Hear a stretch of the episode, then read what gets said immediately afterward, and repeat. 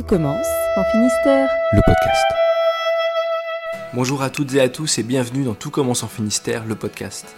Nous partons à la découverte des villes, des territoires et des gens qui façonnent le Finistère et nous allons aujourd'hui découvrir ensemble le Cap Sizun, un endroit rempli d'histoire mêlant vagues et forêts. D'une forêt primaire à la pointe du vent, en passant par un élevage plein de caractère et une distillerie au passé voyageur, c'est avec Virginie Guézenec de Mode Capen que nous allons aujourd'hui vous faire découvrir ce lieu. N'hésitez pas à liker, à commenter et à partager. Tout commence en Finistère, le podcast Rencontre en Cap Sizun. C'est parti. Bonjour Virginie. Bonjour Eric. Alors vous m'avez donné rendez-vous euh, ici. On est au bord du Goyen entre Pontcroix et Audierne et on rentre euh, doucement dans, cette forêt que vous allez me, faire découvrir. Mais avant toute chose, euh, j'aimerais qu'on puisse euh, ben, se présenter. Euh, Virginie, vous êtes, vous avez créé votre votre activité professionnelle de guide sur le Cap Sizun. Est-ce que vous pouvez me parler en quelques mots de, de votre parcours et puis de votre arrivée ici? Alors, euh, donc euh, Virginie Guézenec, mon, entreprise s'appelle Mode Capen et euh, je l'ai démarré euh, en 2018, donc ça va faire, c'est la cinquième année. Et dans les premières balades que j'ai construites, en fait, bah, la première, toute première, c'est celle que je vais vous faire découvrir aujourd'hui, dans le bois donc, de Sugansou, juste à la sortie de- d'Audierne. Euh, mon parcours, euh, j'ai un parcours euh, universitaire où je me suis spécialisée dans les plantes en phytosociologie il y a fort longtemps maintenant. Et puis après, j'ai vécu différentes expériences professionnelles, dont l'agriculture, l'agriculture biologique. J'étais paysanne boulangère pendant sept ans. Et euh, à l'issue d'un déménagement, nous avons repris, mon mari et moi, une maison de famille dans le Cap Sizun, de ses ancêtres à lui. Et pour moi, ici, c'est le vrai coup de cœur parce que y a la, voilà, la nature est, est préservée et bien, bien présente aussi. Euh, donc moi, je me sens bien. Vous étiez originaire euh, du Finistère? Pas du tout. Je suis originaire euh, des Vosges. Je suis née dans les Vosges. Et mes, mes études, je les ai passées en fait à Metz, à la, à la faculté de sciences de Metz. Alors pourquoi ici la Bretagne Euh, J'ai eu un appel fort. Donc je suis partie à 23 ans. Et voilà, petit à petit, euh, je me suis approchée du bord de la mer. Et donc la balade que je, vais, je vous fais découvrir, c'est mon, mon petit côté nostalgique avec la forêt. D'accord. Il y a très peu de forêt là en bord de mer, forcément, avec le vent. Mais euh, quand j'ai découvert cet endroit, voilà, c'était. Bah, j'ai toujours plaisir à y aller, quoi. Voilà, ça, ça me rappelle. J'ai un peu la nostalgie de ces, ces parcours euh, en forêt. D'accord. Ça vous rappelle peut-être aussi les grandes forêts de l'Est, peut-être quand vous oui. étiez petite? Oui, oui, oui, carrément. D'accord. Voilà, donc là on marche tranquillement sur ce petit sentier, on est à quelques mètres au-dessus de la ria du Goyen et euh, on découvre euh, euh, ce bois de Sugensu, c'est ça hein Oui, Sugansou, Sugansou, c'est comme le Goyen, le Goyenne, ça dépend des gens.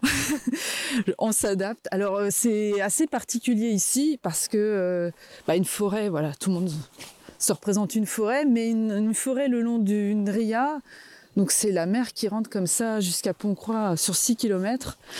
Donc un mélange d'eau douce, d'eau salée et il y a l'odeur avec. Donc c'est ça qui est bizarre, surprenant. Oui, ça nous frappe là, on est en, on est en mode marée basse et c'est vrai que on est en pleine forêt mais avec l'odeur de l'iode quoi. Voilà, c'est ça.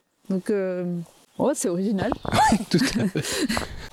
Et donc le, le, le, le bois, là, il, il s'étend comme ça euh, sur, euh, sur le Cap euh, jusqu'à jusqu'à Pontcroix? Non.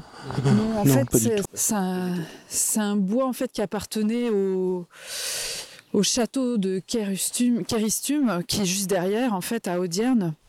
Et il fait 45 hectares. Et euh, le département l'a racheté et, et l'entretient actuellement. Et en fait, il fait partie d'une d'une zone euh, nationale d'intérêt écologique, faunistique et floristique, une ZNIEF, l'abréviation. Donc il faut remonter en fait dans les années 1980-82, le ministère de l'Environnement a, demandé, en fait, a fait un énorme inventaire sur toute la France euh, de, pour recenser en fait les, zones euh, qui étaient intéressantes au niveau euh, de comment dire de la, de la biodiversité, effectivement, voilà. Et puis euh, donc des associations, l'Office national de la chasse, enfin plusieurs ont participé à cet inventaire. Et là, vous êtes en fait dans cette forêt, dans une zone considérée comme SNIEF. D'accord. Alors du coup, quels sont les, les éléments euh, qui, qui permettent justement de- d'identifier ce, ce côté assez euh, préservé et qui a permis cette inscription au, au, cons- au- comment vous dites, le conservatoire national des, des forêts, quelque chose comme ça? Non, non, c'est le ministère de l'Environnement. C'est après il y avait le muséum de euh, le muséum d'histoire naturelle. Donc euh, qu'est-ce qui, bah, en fait, c'est la présence ou non de, de certaines espèces qui font que voilà, ça donne des points pour euh, être inscrit dans cette ZNIEV. Alors ici, on, on va recenser 57 mousses. Quand vous les voyez, il faut être vraiment spécialiste pour les différencier, mais il y en a en tout 57. La présence également d'un- d'une chauve-souris euh, qui s'appelle le grand rhinolophe. Euh, vous avez au niveau bah, de la flore, au niveau des arbres surtout, c'est une, euh, c'est un intérêt communautaire, c'est-à-dire qu'on a une vraie étrée chaînée à houx, et ça c'est la forêt originale de Bretagne. D'accord, donc ce sont ces, ces êtres, euh, ces êtres et ces houes qui se mêlent euh, dans la forêt. Avec le- les chênes et en fait tous les autres espèces d'arbres que vous, vous allez rencontrer dans la forêt, ben, ils sont venus bien bien après. et C'est souvent l'homme qui les a implantés. Donc là, la étrée chaînée à houx, ça date euh, de la après la dernière grande glaciation, donc moins 10 000 ans en arrière. C'est cette euh, voilà ces espèces-là qui ont qui ont trouvé le- les conditions favorables pour se développer, en sachant que c'est Francis Allais qui parle ça très bien, un, grand botaniste. Il faut 800 ans pour avoir une forêt mature, c'est-à-dire voir des chênes et des hêtres comme on les voit avec cette taille-là. C'est très long dans le temps, en fait.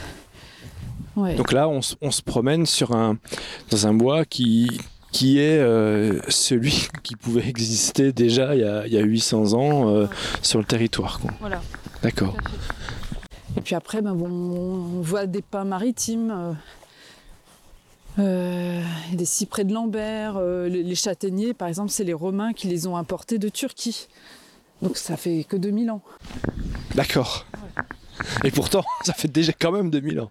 Aussi. Mais bon, quand on, on se réfère à l'histoire de, de la Terre, voilà, c'était il n'y a pas si longtemps, quoi.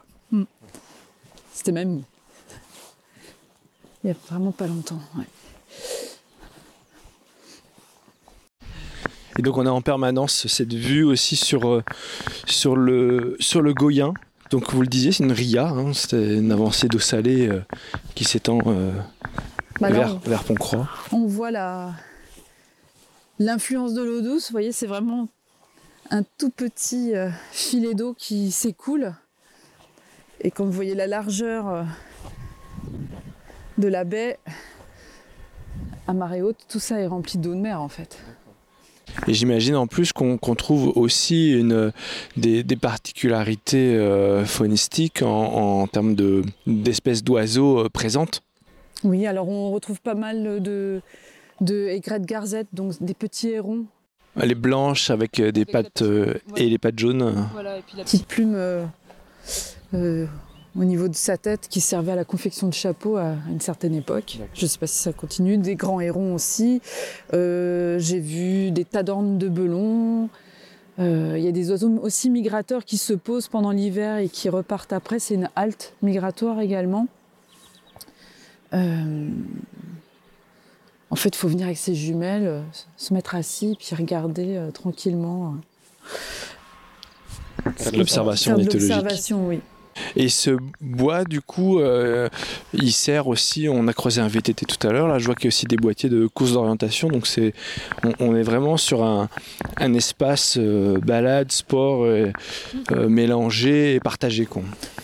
Oui, euh, bah, je sais, mon fils, euh, qui était à, à l'époque au collège de Pont-Croix, venait faire ses courses d'orientation ici. Euh, il y a un parcours VTT, euh, c'est un chemin classé petite randonnée, donc il est fléché. en plus, il est assez simple tout vous ramène, en fait, il y a des boucles innombrables qui vous ramènent toujours sur un, axe principal, donc peu de chances de se perdre, en fait. Et puis, suivant les endroits, la végétation n'est pas exactement pareille. Vous allez avoir tantôt plus de houx, euh, tantôt plus de pins. C'est assez diversifié. Et puis, voilà, on rentre dans l'atmosphère de la forêt, euh, donc euh, tranquillité. ça permet de souffler un peu. Donc Virginie, maintenant vous allez me faire rencontrer une, agricultrice qui a remodelé un petit peu son activité. Oui, je crois qu'il est temps en fait d'aller voir Ophélie, qui a créé une nouvelle activité dans la ferme de son papa. Ça s'appelle les vaches de l'Esvéné. Eh bien c'est parti, on vous suit. Bonjour Ophélie. Bonjour. Alors nous voilà arrivés, la Virginie me guide jusque ici les vaches de l'Esvénèse. C'est votre exploitation euh, agricole que vous avez repris euh, de votre papa. Est-ce que vous pouvez me raconter un petit peu euh, votre parcours et pourquoi vous avez eu envie de reprendre un petit peu ce, métier-là? Alors moi, du coup, je me suis installée en 2015 bah, après mes études d'ingénieur agronome que j'avais fait à Toulouse. donc je me suis installée avec le projet de développer la partie laitière et de faire de la transformation laitière sur la ferme.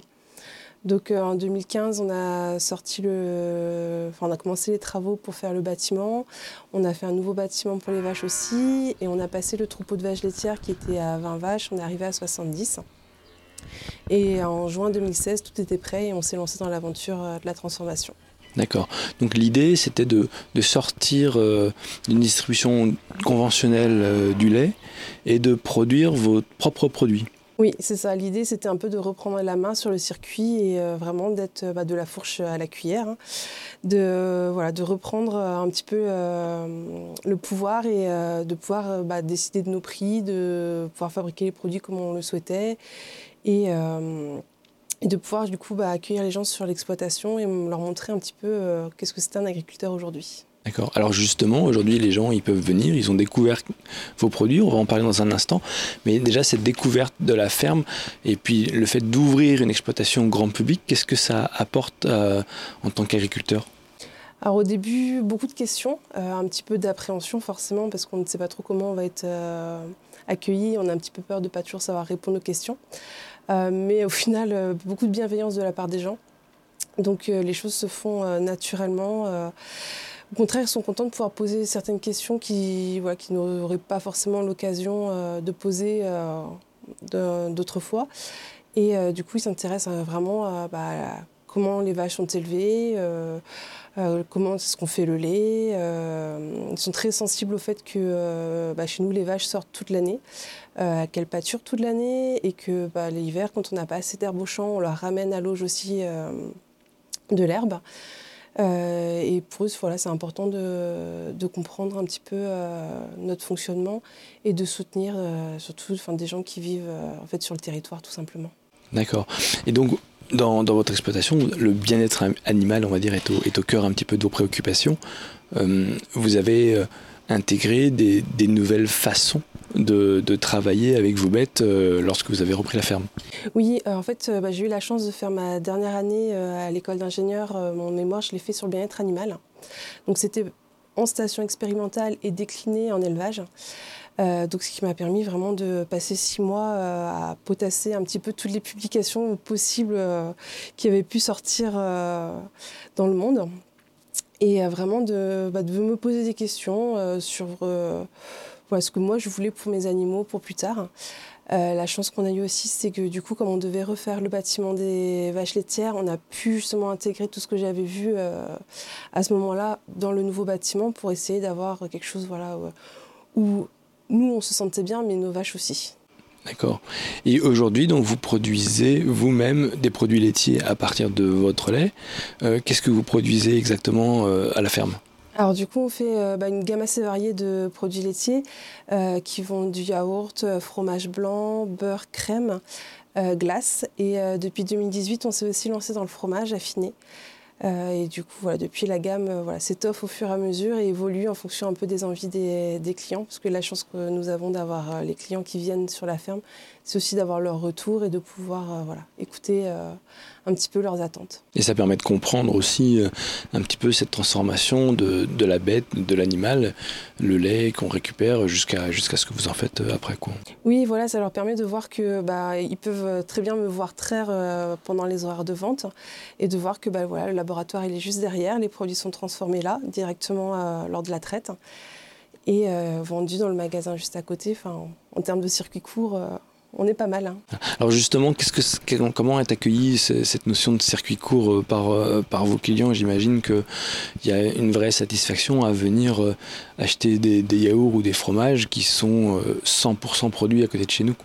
Oui, oui, beaucoup euh, retrouvent un petit peu des souvenirs d'enfance surtout. Euh, parce que c'est vrai que. Euh, dans les goûts, vous voulez dire? Dans les goûts, et puis euh, le fait de venir à la ferme chercher les produits.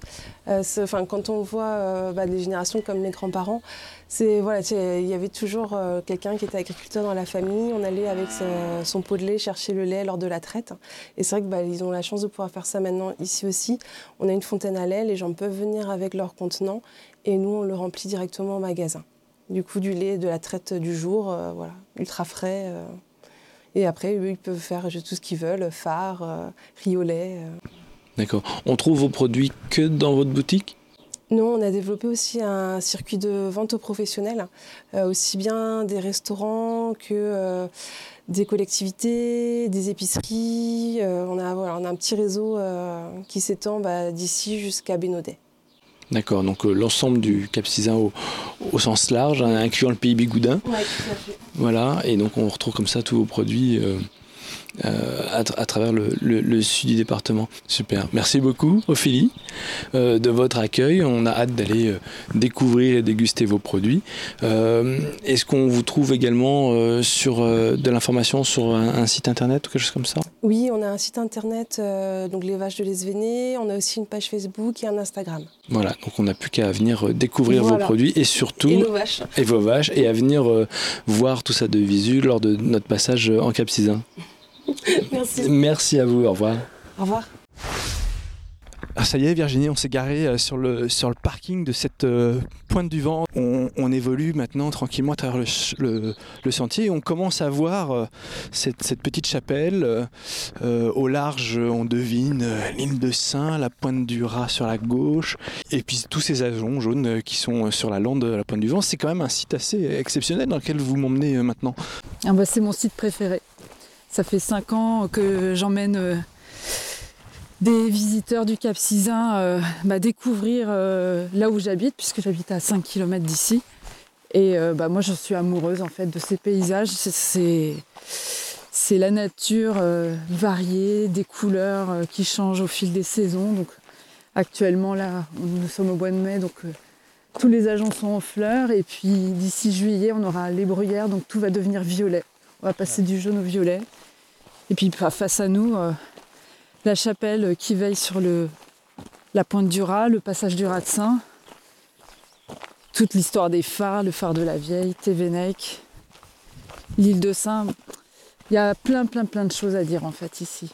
Le grand site de France, euh, c'est, c'est un territoire qui a évolué dans le temps puisqu'il y a un label tous les 7 ans qui reconduit donc ça a commencé en 2004, premier label. C'était le premier grand site de toute la France. Donc la pointe du Rat, la pointe du, vent et entre les deux, la baie des Trépassés, il n'y avait que 200 hectares. Nous sommes dans le Cap Cisin. Le grand site ne va pas jusqu'au pays Bigoudin en fait. Euh, on distingue donc, je le disais tout à l'heure, à peine euh, l'île de Saint, euh, aujourd'hui qui, qui est, dans la brume. Sur la gauche, donc la pointe du Rat, le phare en face, de la vieille. Et puis à droite sur son rocher, on a Tévénec aussi. Et euh, voilà, il y a une ambiance très très particulière euh, ce matin. En plus, il fait beau, on a, c'est relativement dégagé. Et on, a vraiment cette sensation de, ouais, c'est ça, de, de, de vigie euh, de cette chapelle sur, sur l'espace qui s'offre à nous juste devant. Quoi. Oui, ben, en même temps, aujourd'hui, il y a beaucoup moins de bateaux à passer, mais il faut imaginer à l'époque, euh, tout le commerce maritime passait, euh, c'était une route, de, une route maritime. Donc tous les bateaux au risque de, de faire naufrage, hein, puisque c'est un des endroits les plus dangereux d'Europe au niveau des courants, mais ils passaient quand même ici pour éviter en fait d'aller au-delà de la chaussée de Saint et faire un grand détour. Donc euh, on dit en breton Arverette, le cimetière, cet endroit. 190 épaves ont été recensées euh, au fond de l'eau. D'accord, oui, c'est relativement impressionnant. Ça donne euh, une, bonne idée de, des, courants euh, qu'on peut trouver ici, tout à fait. On est ici sur le GR34 qui fait tout le tour de la Bretagne. Et donc euh, l'ensemble du territoire du Cap Sizun est cerné par, par ce sentier de grande randonnée. Bah oui, on dit que c'est le sentier le, préféré des Français et c'est tellement diversifié. Vous voyez ici, c'est des falaises. On arrive vers la baie d'Audierne, ça va être euh, des plages de sable beaucoup plus plats, des vasières, vraiment un autre environnement. Donc, euh, et comme ça, mis bout à bout, il y a de quoi vraiment se faire plaisir euh, au niveau de la nature. Et un petit aparté, en fait, la chapelle, vous voyez là-bas, c'est Saint-Jacques-de-Compostelle. D'accord. Donc c'était aussi un ancien chemin pour aller à Saint-Jacques-de-Compostelle, ce GR.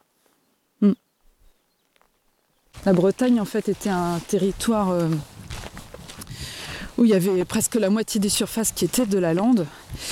Et avec les changements de pratiques agricoles, ces landes ont disparu. Alors, qu'est-ce qu'on entend par lande? C'est, une association de plantes dont euh, bah, qu'on connaît, ce qu'on voit le plus fréquemment, c'est justement les ajoncs, la bruyère, mais il y a de l'armérie maritime, là on voit qu'il fleurit un peu violette. Euh, ici la scie printanière, vous voyez, petite fleur violette en forme d'étoile. Alors c'est en breton, il me semble, stérène, en névé, en amzer, l'étoile du printemps. Et moi j'adore en fait, c'est... Voilà, c'est beau. Et puis, donc c'est une flore qui est vraiment adaptée à son milieu.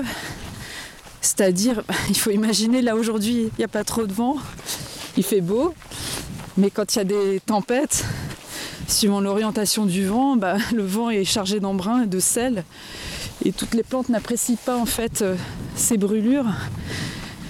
Donc euh, les plantes qui sont présentes ici résistent à la sécheresse, euh, au vent salé, à beaucoup d'humidité d'un coup aussi.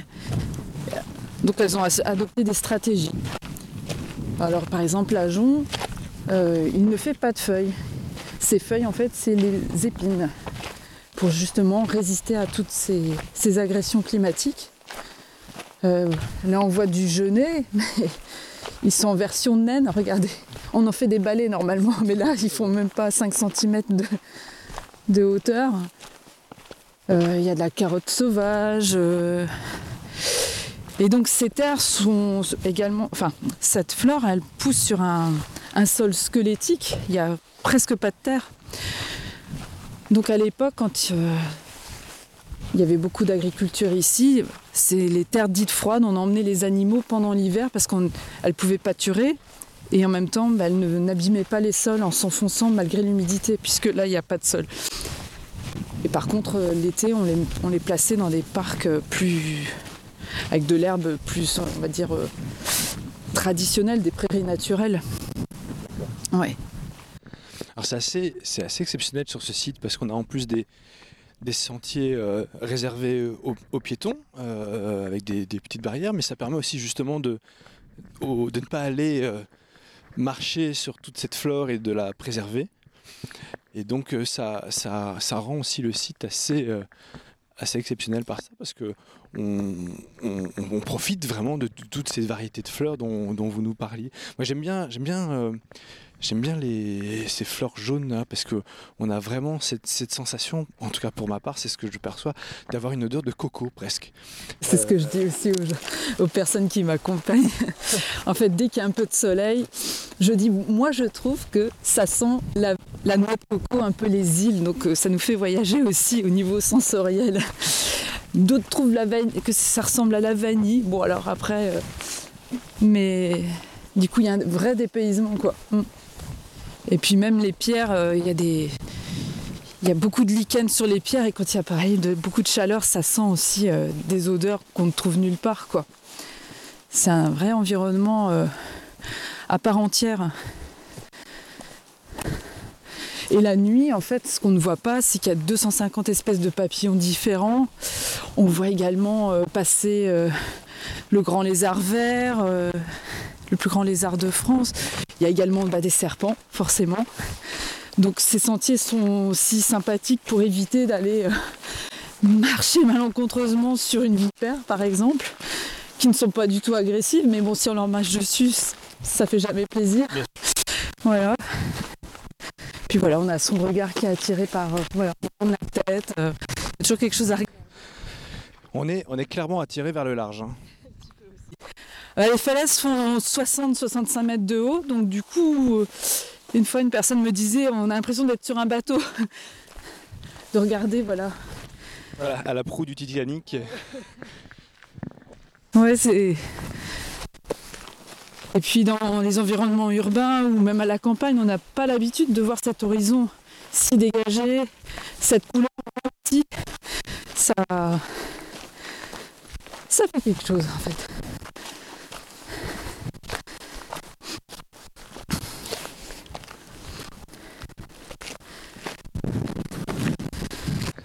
Bonjour. C'est le terrain de jeu des, joggers.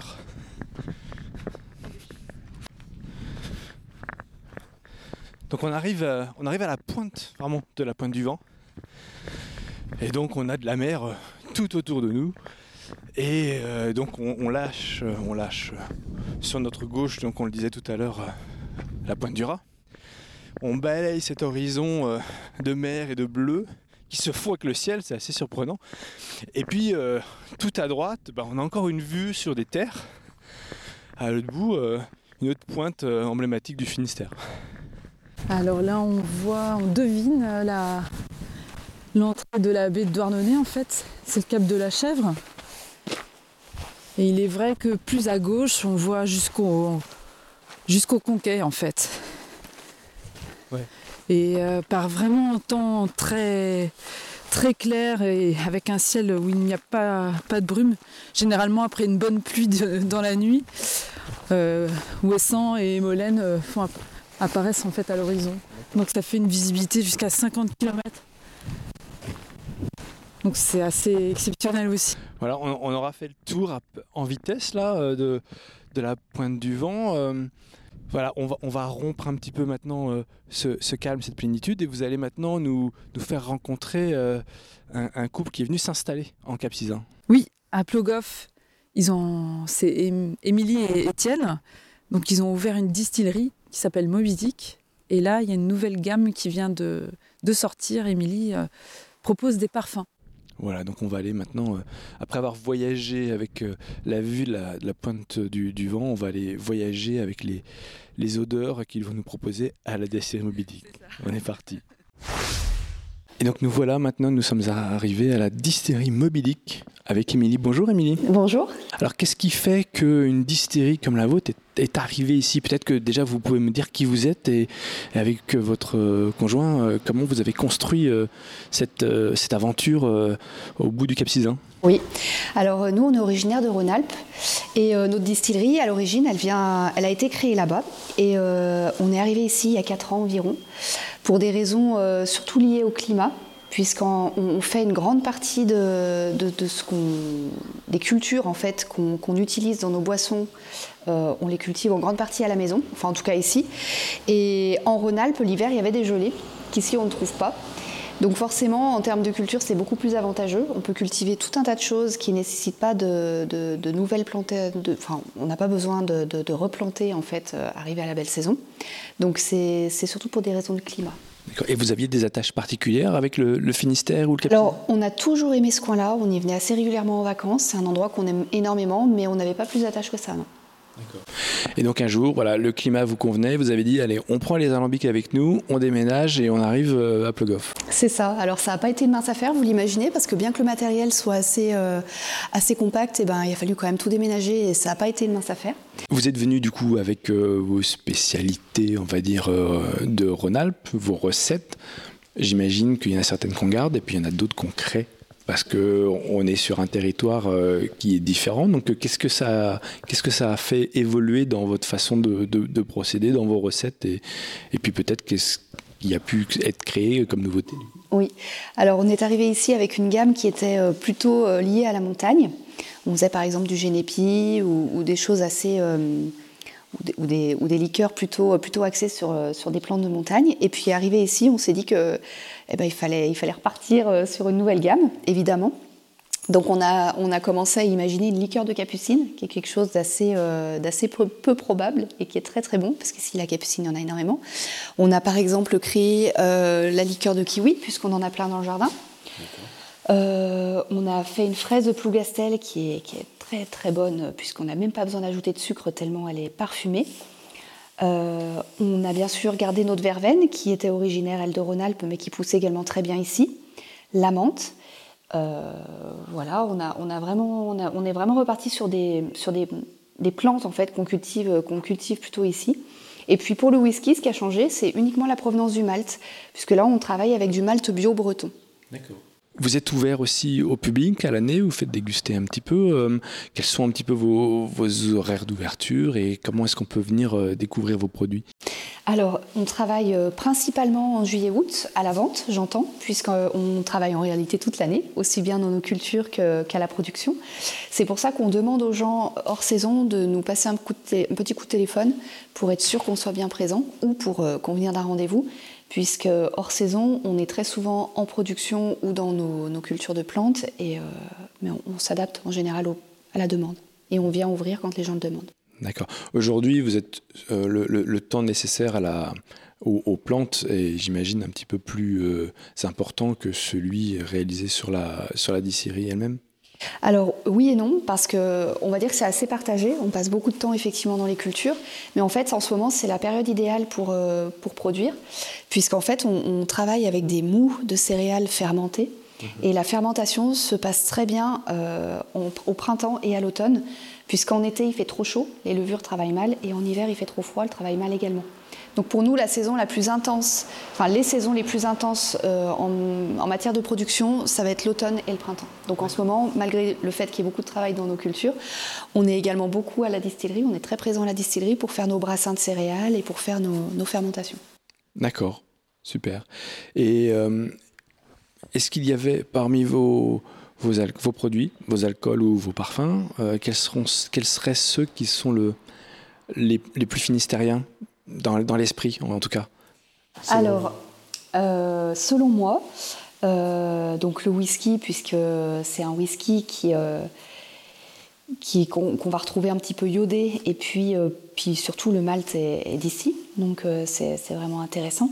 Et puis la fraise également, qui vient, de, qui vient du, du, coin, qui est d'ici. Le Vespetro, le Vespetro, c'est une liqueur assez intéressante. C'est une liqueur digestive euh, et, là, pour le coup, ça a été inventé par un pharmacien breton. Donc, elle est, elle est voilà, elle est, elle est vraiment d'ici. Et puis, euh, elle, elle, va, elle va peut-être un petit peu faire penser à de la chartreuse. Pour les gens qui, euh, qui connaissent la chartreuse, c'est un peu similaire en anisé. voilà. Voilà. Donc on invite tous ceux qui auront écouté ce sujet à venir découvrir donc la distillerie mobilique et les parfums roses des vents. Voilà, à venir vous découvrir euh, l'été euh, sans problème, sur rendez-vous en dehors. Et puis on, espère maintenant que vous alliez, euh, je sais pas, grossir, c'est pas forcément l'objectif, mais en tout cas maintenir cette production ancrée sans le cap. une dernière question quand même, parce qu'on ne l'a pas évoqué. Vous disiez que vous aviez quelques accroches avec le Finistère en lieu de vacances. Est-ce qu'il y a un endroit en particulier qui, vous inspire? Parce que il y a le Cap Sizun, mais c'est le Cap Sizun que vous avez choisi parmi les Bigoudins, Douarnenez, presque le Crozon. Est-ce qu'il y a une raison particulière? Alors euh, nous, on est amoureux de la baie des Trépassés.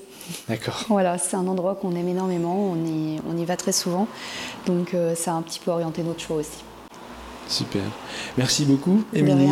Et puis euh, à très bientôt, j'espère, à la découverte de vos produits. Merci beaucoup. Merci, au revoir. Au revoir. Et voilà, c'était tout commence en Finistère, le podcast Rencontre en Cap Retrouvez toutes les informations sur ce territoire sur le site www.cap-cisin.fr pour déguster de délicieux produits laitiers, crème glacée, sorbet, fromage ou yaourt.